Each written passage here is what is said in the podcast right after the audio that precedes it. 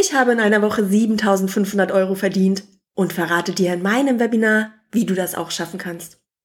Innerhalb eines Jahres konnten wir unser Business von 100.000 auf mehr als 250.000 Euro Umsatz skalieren. Als Unternehmerin mit sechsstelligen Umsätzen überlege ich nicht mehr lange, ob ich den teuren oder den günstigen Kaffee nehme. Ich mache einfach. Das sind einige der umsatzfokussierten Marketing-Messages deutschsprachiger UnternehmerInnen, die ich in den letzten Monaten im Netz gesammelt habe. Wahrscheinlich kommen dir diese Messages bekannt vor. Umsatzzahlen als Teil der Marketing-Message findest du in der Online-Business-Bubble häufig. Mich haben diese Messages irgendwie schon immer fasziniert und gleichzeitig abgestoßen, so ein bisschen wie so ein Autounfall. Ich konnte aber nie so richtig benennen, was mich daran so irritiert. Erst habe ich den Fehler bei mir gesucht. Bin ich vielleicht einfach neidisch oder stimmt was nicht mit meinem Money-Mindset, so die bekannten Themen. Aber dann habe ich mir das Thema mal genauer angesehen und erzähle dir in dieser Podcast-Folge, was mein Beef mit Umsatzzahlen im Marketing ist und warum diese Art von Marketing für mich so nicht in Frage kommt.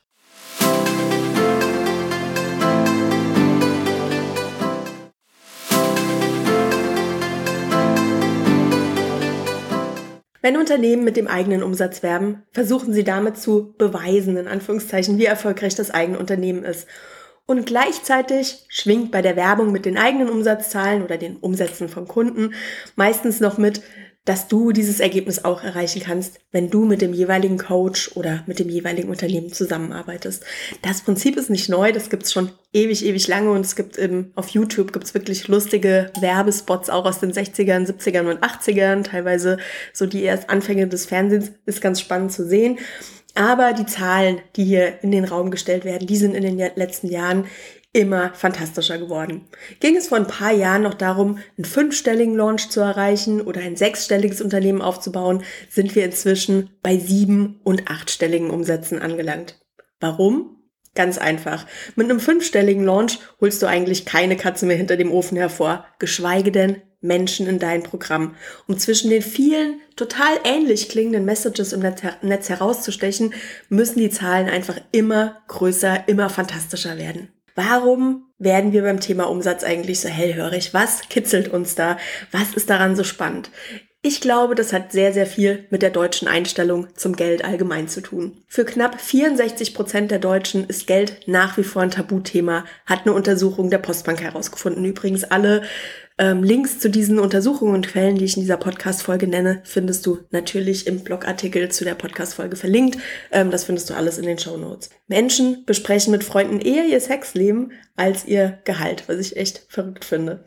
Und das deckt sich auch mit meinen eigenen Erfahrungen. Also die Gelegenheiten, bei denen ich mit Kollegen und Freunden und auch Familienmitgliedern ganz, ganz offen über das Thema Einkommen gesprochen habe, kann ich an einer Hand abzählen.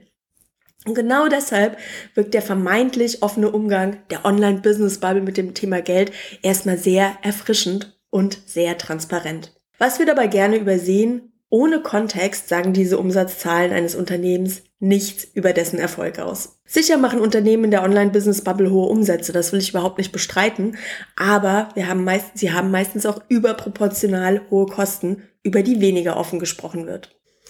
Online-Unternehmen stecken zum Beispiel unheimlich viel Geld in Tools, Plattformen und Programme, um sich eine Community im Netz aufzubauen und Produkte zu verkaufen. Ich persönlich war total erstaunt, als ich festgestellt habe, dass die Marketingagentur, für die ich hier in Holland auch arbeite, weniger Geld für Tools und Programme ausgibt als viele Online-Unternehmerinnen, die ich kenne. Außerdem wird in dieser Branche unheimlich viel Geld in Anzeigen gepumpt. Ich kenne Unternehmen in der Branche, die monatlich fünfstellige Summen für Facebook-Ads ausgeben, damit der Evergreen Funnel schnurrt. Und das ist nochmal abgesehen von den großen Launches. Also da fließt richtig, richtig viel Geld rein. Und das bedeutet, da bleibt vom Umsatz am Ende nicht mehr viel übrig. Und der luxuriöse, sorglose Lebensstil existiert vor allen Dingen auf den Marketingbildern im Netz. Klar kannst du Werbung mit Umsatzzahlen machen. Also das ist komplett dir überlassen. Das ist absolut dein eigenes Thema. Das ist deine eigene Verantwortung. Aber wenn du das machst, dann setzt die Zahlen doch bitte in den Kontext. Sonst sind es nämlich Luftnummern, die wenig bis gar nichts über den tatsächlichen Erfolg eines Unternehmens aussagen. Ich möchte zum Beispiel in dem Zusammenhang wissen, wie hoch ist eigentlich der Gewinn? Wenn du so hohe Umsätze hast, was ist eigentlich das, was am Ende übrig bleibt? Und vor allen Dingen, was ist das, was du dir am Ende auszahlst? Wie lange hat es gedauert, bis dieser Umsatz erreicht wurde und wie viel Arbeit war dafür notwendig. Also hat das fünf Jahre gedauert, hat das zehn Jahre gedauert. Wir erfahren hier immer nur so einen ganz, ganz kleinen Ausschnitt aus dem ganzen Bild, der uns suggeriert, dass das alles ganz, ganz schnell und jetzt sofort möglich ist. Aber wenn das Ganze über Jahre aufgebaut wurde, dann ist es natürlich was, was ich jetzt auch mit deinem Programm nicht innerhalb von ein paar Monaten erreichen kann.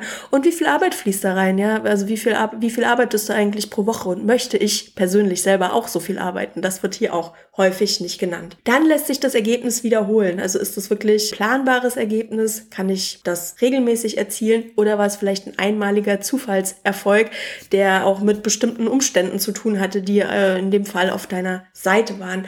Und wurde der Umsatz alleine erwirtschaftet oder war ein Team involviert? Auch das sehen wir bei diesen hohen Umsatzzahlen selten. Da wird dann zwar irgendwie was auch von einem Team erzählt, aber ob da jetzt 10, 11, 12 Leute im Hintergrund vielleicht mit dran beteiligt waren, macht natürlich schon einen Unterschied für mich als Solopreneurin. Und ganz wichtig, was verdienen die Mitglieder deines Teams? Also es ist so, dass ich das immer wieder in der Online-Business-Bubble beobachte, dass die Leute chronisch unterbezahlt werden, dass hier wirklich auch ausgenutzt wird.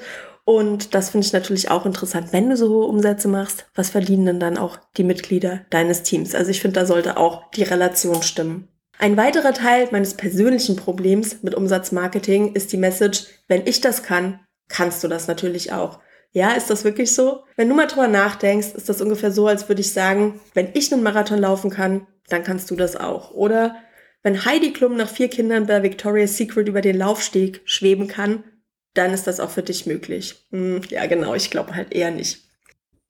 Leider funktioniert das so nicht, weil jedes Unternehmen anders ist, weil jede Unternehmerin anders ist und weil wir nicht alle die gleichen Voraussetzungen mitbringen. Jede Branche ist einfach anders. Die Marketingbranche funktioniert komplett anders als zum Beispiel der Markt für vegane Ernährung. Und klar kann ich dich dabei unterstützen, ein Marketingkonzept für Veganer zu entwickeln. Also ich würde das sogar liebend gerne machen. Aber das bedeutet, dass dein Marketingplan am Ende ganz, ganz anders aussieht als mein Marketingplan für mein Unternehmen. Dann macht natürlich auch der richtige Zeitpunkt einen großen Unterschied. Warst du eine der ersten am Markt? Warst du eine der ersten in deiner Branche? Oder gehörst du eher zum Mittelfeld oder sogar zu den letzten? Ich bin zum Beispiel als Content-Marketing-Strategin eher in einer gesättigten Branche, in einem gesättigten Markt unterwegs. Und in meiner Nische ist es nicht so leicht, aus der Masse herauszustechen. Wenn ich mich dagegen als Coach für Long-Covid-Patienten selbstständig machen würde, hätte ich wahrscheinlich im Moment ganz gute Chancen, schnell viel Geld zu verdienen. Also das sind ganz, ganz unterschiedliche Voraussetzungen. Dann das Thema Privilegien. Ich bin als weiße, heterosexuelle Frau aus einer deutschen Mittelklassefamilie mit fest angestelltem Ehemann mit einem Blumenstrauß an Privilegien ausgestattet, die andere Frauen so nicht mitbringen.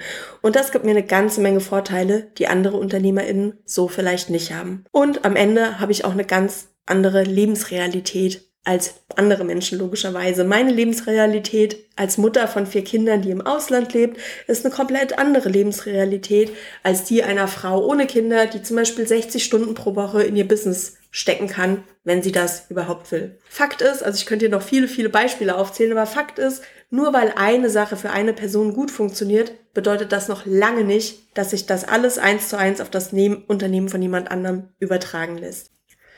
Menschen Umsatzzahlen wie so eine Karotte vor die Nase zu halten und ihnen gut zuzureden, dass sie das auch haben können, weil es ja schon mal bei dir geklappt hat, ist entweder sehr naiv oder sehr manipulativ. Ich höre immer wieder, dass Umsatzzahlen im Marketing Menschen motivieren sollen und ihnen vorführen sollen, was alles erreichbar ist. Das klingt sehr nobel, aber ich habe da ehrlich gesagt so meine Zweifel. Mir kommt es vor, als sollten diese Zahlen gerne gepaart mit Messages wie ist dein Job nur ein Ehrenamt oder bist du selbstständig oder hast du nur ein Hobby? Eher beschämen. Und uns so vor allen Dingen zum Kauf des eigenen Programm, Programmes animieren. Klar sind wir alle selbstständig, um Geld zu verdienen. Am Ende des Monats muss die Miete bezahlt werden und trotzdem finde ich diese Art der Kommunikation daneben. Ich habe in den letzten Monaten immer wieder mit Selbstständigen und Online-UnternehmerInnen gesprochen, die sich wie Versager fühlen, weil sie meilenweit von sechsstelligen Umsätzen entfernt sind. Dabei sind viele von ihnen tatsächlich auf einem guten Weg. Die wissen es nur nicht. Uns wird gerne vorgegaukelt, dass sich ein profitables Unternehmen ruckzuck aufbauen lässt. Dabei ist der Aufbau eines Unternehmens ein Marathon und kein Sprint. Und die Zahlen bestätigen das.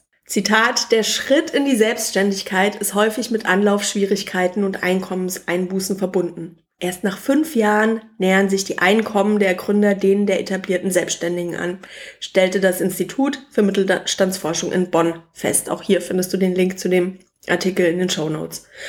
Und selbst wenn die ersten Jahre überwunden sind, sind fünfstellige Monate eher selten, wenn wir auf den Gewinn und nicht auf den Umsatz schauen. Das Institut für Wirtschaftsforschung hat nämlich untersucht, dass der durchschnittliche Gewinn, also das, was sich ein selbstständiger Mensch am Ende auszahlen kann, bei Männern bei rund 2700 Euro im Monat und bei Frauen bei 1400 Euro liegt. Ja, auch unter Selbstständigen gibt es einen Gender Pay Gap. Und, ganz wichtig, nur ein Prozent der Selbstständigen verdient mehr als 10.000 Euro im Monat. In der Studie ging es nicht allein um Online-Unternehmen, aber sie zeigt, wie weit die magische Marke von 100.000 Euro von der Realität der meisten Selbstständigen und kleinen Unternehmen entfernt ist. Ich glaube fest daran, dass es sich finanziell auszahlen kann, selbstständig zu sein. Aber lasst uns das Märchen von den sechs- und siebenstelligen Unternehmen begraben und individuelle Ziele finden, um Erfolg zu messen, statt uns unsere Ziele von irgendwelchen Business Coaches im Netz diktieren zu lassen.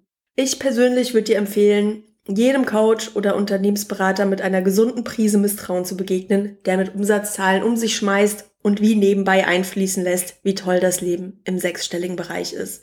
Und ich will dich ermutigen, das Thema Geld wieder mit mehr Realität zu betrachten. Ja, Geld ist wichtig. Aber ist Geld tatsächlich der alleinige Faktor, warum du dich selbstständig gemacht hast? Ist dein Umsatz das Kriterium, an dem du deinen unternehmerischen Erfolg misst? gerade in den ersten Jahren. Nicht falsch verstehen, ich mag Geld und ich lebe auch gerne schön, aber Geld alleine ist nicht mein Antrieb als Unternehmerin. Ich will, dass meine Kunden mit ihrer Message im Netz gesehen werden und das Leben ihrer Kunden verändern. Ich will mit ihnen die Welle anstoßen, die die Welt zu einem besseren, gerechteren Ort macht und sie dabei unterstützen, mit ihrer Arbeit Geld zu verdienen. Und ja, damit verdiene ich auch mein Geld. Ich habe finanzielle Ziele, ich habe Rechnungen zu bezahlen, aber ich treffe unternehmerische Entscheidungen nicht alleine auf Basis meines Umsatzes. Wenn ich zum Beispiel ein größeres Team hätte, würde ich wahrscheinlich deutlich mehr verdienen, aber das ist mir im Moment zu stressig. Wenn ich an Affiliate Launches teilnehmen würde, könnte ich ganz sicher deutlich mehr verdienen, aber das passt einfach nicht zu meinen Werten. Und äh, wenn ich auf diese Podcast-Serie verzichtet hätte, hätte ich wahrscheinlich einige Business-Freunde mehr im Netz, aber ich bin ja nicht selbstständig, um mich für strategische Freundschaften zu verbiegen. Und jetzt bin ich natürlich gespannt auf deine Meinung zu dem Thema. Wie ist es denn bei dir? Was macht für dich ein Business Coach erfolgreich? Was möchtest du vorher über die Person wissen? Ist es dir wichtig, wie viel Umsatz jemand macht? Oder sind andere Parameter wichtig, auf die du schaust? Und äh, wie, wie misst du eigenen Erfolg? Was ist dir dabei wichtig? Ist Umsatz der alleinige Gradmesser für deinen unternehmerischen Erfolg, für deine Selbstständigkeit? Oder gibt es da vielleicht noch andere Parameter, die wichtig sind? Lass mir gerne einen Kommentar unter diesem Blogbeitrag da oder schreib mir eine DM auf Instagram. Würde mich wirklich brennend interessieren. Wie gesagt, das ist meine Sicht auf das Thema, das ist meine Sicht der Dinge. Es gibt sicherlich noch eine ganze Bandbreite an anderen Meinungen zu dem Thema. Alle haben ihre Berechtigung und dieser Beitrag ist einfach dafür da, die Diskussion anzustoßen und einfach mal zu überlegen, wie wir eigentlich Online-Marketing betreiben und ob es da nicht eine andere Möglichkeit gibt, Online-Marketing besser und weiter zu denken. Vielen, vielen Dank fürs Zuhören und ich freue mich drauf, wenn du beim nächsten Mal wieder einschaltest.